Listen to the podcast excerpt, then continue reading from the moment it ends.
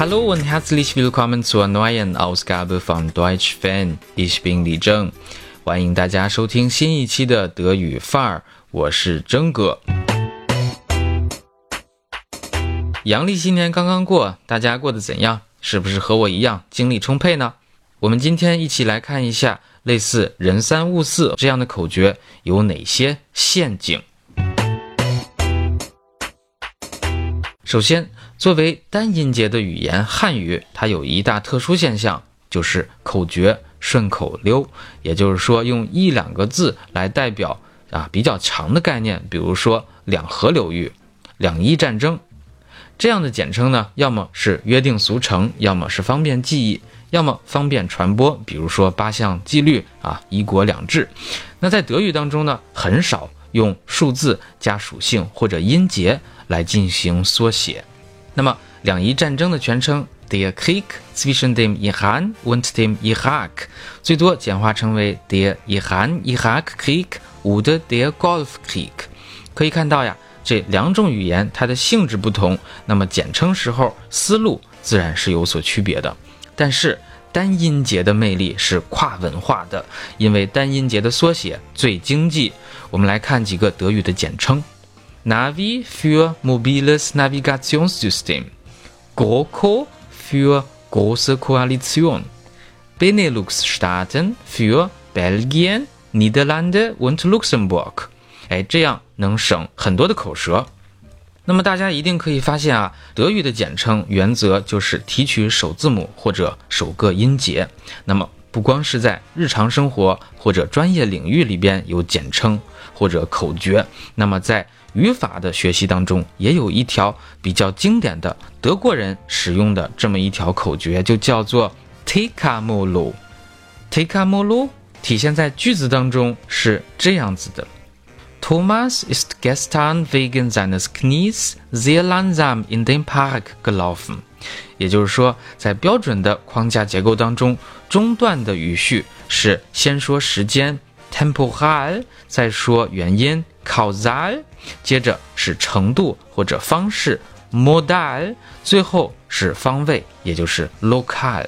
但是要知道，这样的口诀它不是乘法口诀，是有适用范围的。那么具体的阐述，请大家参见微信公众号的文章末尾。那么今天我们的讨论的重点呢，不是 take a m o l o 而是想要通过这个告诉大家，德语语法的口诀有非常严格的限定。那么接下来我们来说一下中国人的口诀，比较有中国特色的德语学习口诀呢是人三物四和静三动四。那在学习第三格的时候，可能你听说过人三物四这个说法，比如说，Ich kaufe dem Kind ein Fahrrad, er schenkt seiner Frau einen Lippenstift。其实啊。所谓的人三物四是有很严格的前提条件的啊。第一点呢，这里所指的人和物都是宾语，那么例句当中的主语虽然是人，但是呢是第一格。第二点，适用于支配双宾语的动词，比如 kaufen、schenken、zeigen、geben。Zagen 等等，那么这一类的动词本质上都是及物动词，它的直接宾语是第四格。同时呢，每个动作都是有指向性的，也就是为谁或者向谁。那它所指向的宾语呢，就是第三格了。另外，如果不强调是为谁的时候，第三格的宾语是可以省略的。那么，鉴于这类的动词数量非常的多，大家不用死记硬背。那么，随着时间的积累，可以自行掌握。第三点，并非所有的支配双宾语的动词都是加第三格和第四格。比如，nennen 是接双宾语的动词，但是这两个宾语都是第四格。如，Ich nenne meine Tochter eine kleine Prinzessin。那这样的动词呢，总量是比较少的，所以需要大家单独的去记忆。具体的动词和例句，请大家在德语范儿微信公众号啊文章末尾去看。第四点，未必都是人三，有可能是物三。怎么讲？比如 geben Sie dem Text eine Überschrift，这里的第三格不是人，而是物，所以呢，要具体情况具体的分析，从语义入手。所以综上所述啊，单纯的去讲人三物四是非常片面的，大家不要一概而论。接下来我们看一下静三动四的片面性。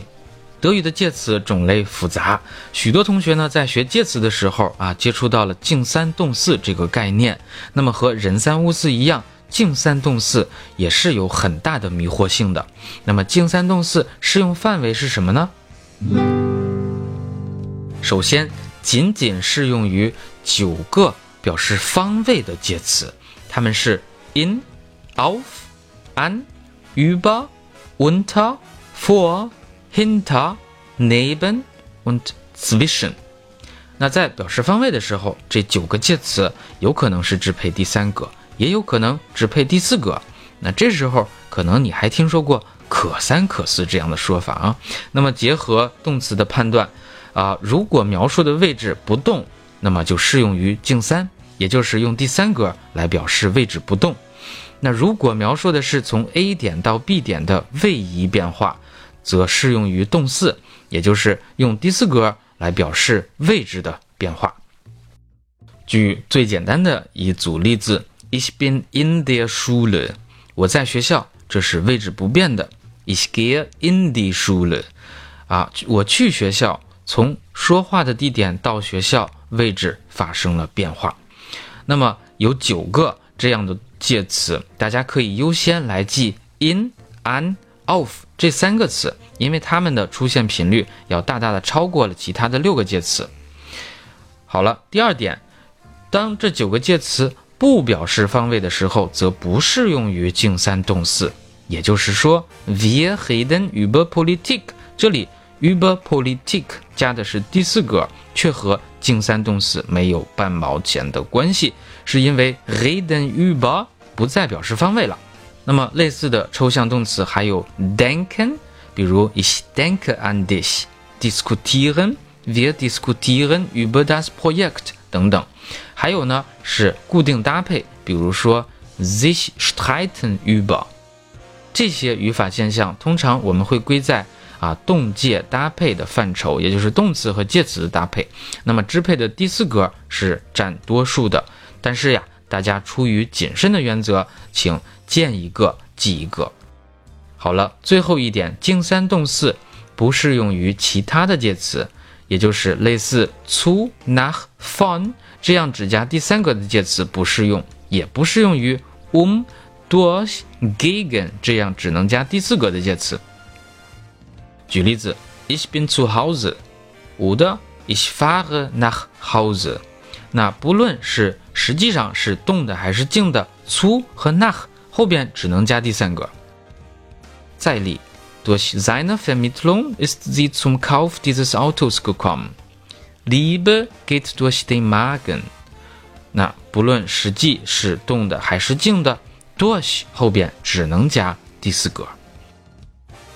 好，最后综上所述，不管是德国人所说的 take a m o 还是中国人的静三动四、人三物四等等这些的口诀呀，都是有严格的适用范围的。口诀看起来简单，可是大家要牢记前提条件，否则可是甜蜜的陷阱。